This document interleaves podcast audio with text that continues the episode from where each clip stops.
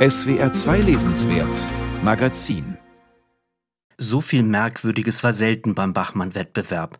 Leon Engler, der in seiner Autorenvita angab, Pommesverkäufer, Wildnisführer und Hotelier zu sein, ließ in seinem mit dem Dreisattpreis prämierten Beitrag einen Schauspieler durch ein unwirkliches Deutschland fahren, nämlich zu einem, nennen wir es mal Schauspieljob nach, nennen wir es mal Karlsruhe. Das Spiel mit dem Gefühl, in einer großen Simulation bzw. in einer irren Welt am Abgrund zu leben, wurde auch von dem Wiener Autor, Musiker und Spoken-Word-Künstler Elias Hirschel aufgegriffen, der in einer rasanten, aber plakativen Erzählung mit dem Titel Staublunge von einem Start-up-Gründer erzählte, dessen Vater vom Kohlenstaub getötet wurde und der nun, als habe er nichts gelernt, sich und seine kaputte Umwelt mit einer schlimmen New Economy-Optimierungslogik malträtiert.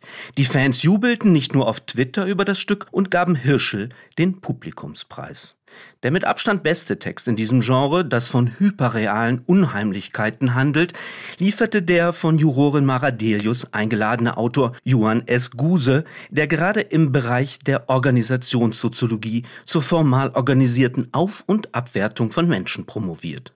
Im Falle des Druckabfalls heißt die Geschichte, in der ein überfordertes Forscherteam gerade erst entdeckte Menschen aufsucht, die im wilden Taunus angeblich isoliert und unbemerkt von der Zivilisation leben, keine Kleidung, aber etwas Helmartiges auf ihren Köpfen tragen und die, man mag es kaum fassen, sich in ihrem abgeschiedenen Kosmos den Frankfurter Flughafen nachgebaut haben. Die verwirrte Expeditionsteilnehmerin Ines betritt das irreale und doch so bekannte Gebiet, steigt in ein Flugzeug, das einer 747 nachempfunden war, in dem es auch unecht echte Snacks gibt. Noch nie hatte sie eine solche Angst vor einer Stange Toblerone, denkt Ines, und der eindrücklichste Schlusssatz des Wettbewerbs stand fest. Angesichts so vieler Eigentümlichkeiten rund um und auf den Bachmann-Bühnen war die Entscheidung, das in der Jury-Diskussion hochgelobte Prosastück nicht mit dem Bachmann-Preis auszuzeichnen, lustigerweise zu erwarten. Immerhin gab es den Kelag-Preis für den Autor, was wie ein rätselhaftes Happy End aus einem Gusewerk wirkte. Ein schwer zu fassendes und gerade deshalb beeindruckendes Sprachkunstwerk stellte der in Rumänien geborene und heute in Berlin lebende Dichter Alexandru Buluț vor. Sein Beitrag, einige Landesgrenzen weiter östlich, von hier aus gesehen, handelt von der Suche nach der verlorenen Zeit eines halt- und heimatlosen Protagonisten. In dessen Erinnerungswelt sind selbst die schönen Madeleines nur Schlachtabfall aus Gänsefett. Diese Erzählung ist gewiss ein literarisches Versprechen, aus dem gehörten Ausschnitt könne ein Großwerk gelingen. Das reichte aus geheimnisvollen Gründen ebenfalls nicht für den Hauptpreis, sondern nur für den zweiten Platz und damit den Deutschlandfunkpreis. Die Geschichte der aus Slowenien stammenden und heute in Österreich lebenden Anna Marwan setzte eher auf minimalistische Sprache und eine überschaubare Konstruktion. In Wechselkröte beschrieb sie eine vereinsamte Frau auf dem Lande, die auf den Briefträger wartet, weil der ihr neue Blusen bringt. Ein Gärtner und ein Poolmann tauchen noch auf. Irgendwann ist die Frau schwanger, während ein nicht näher beschriebener Gatte durch Abwesenheit glänzt. Ein klassischer Bachmann-Text mit schön schwebenden Sätzen, der allerlei Tiermotive, Landschaftsbeschreibungen mit einer weiblichen Identitätssuche kombiniert. Und da war sie, die überraschende Siegerin, die Bachmann-Preisträgerin 2022.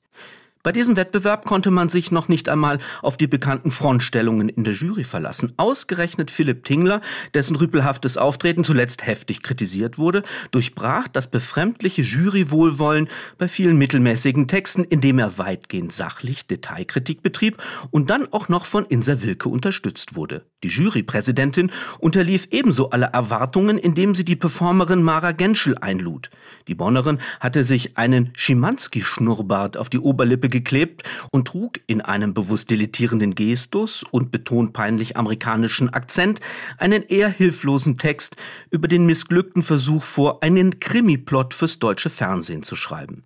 Der Auftritt ermüdete bald, sorgte aber noch für einen verrückten Disput mit Tingler, der wie alle in der Jury von einer Performance sprach, von der Auftretenden aber wegen dieser angeblich falschen Einordnung ihrer Showeinlage angegangen wurde. Dass Genschel dem Juror zudem den Mittelfinger zeigte, komplettierte den auf Provokation angelegten Auftritt, der sich fast schon auf konventionelle Weise in die Liste ähnlicher Bachmann-Skandälchen eintrug.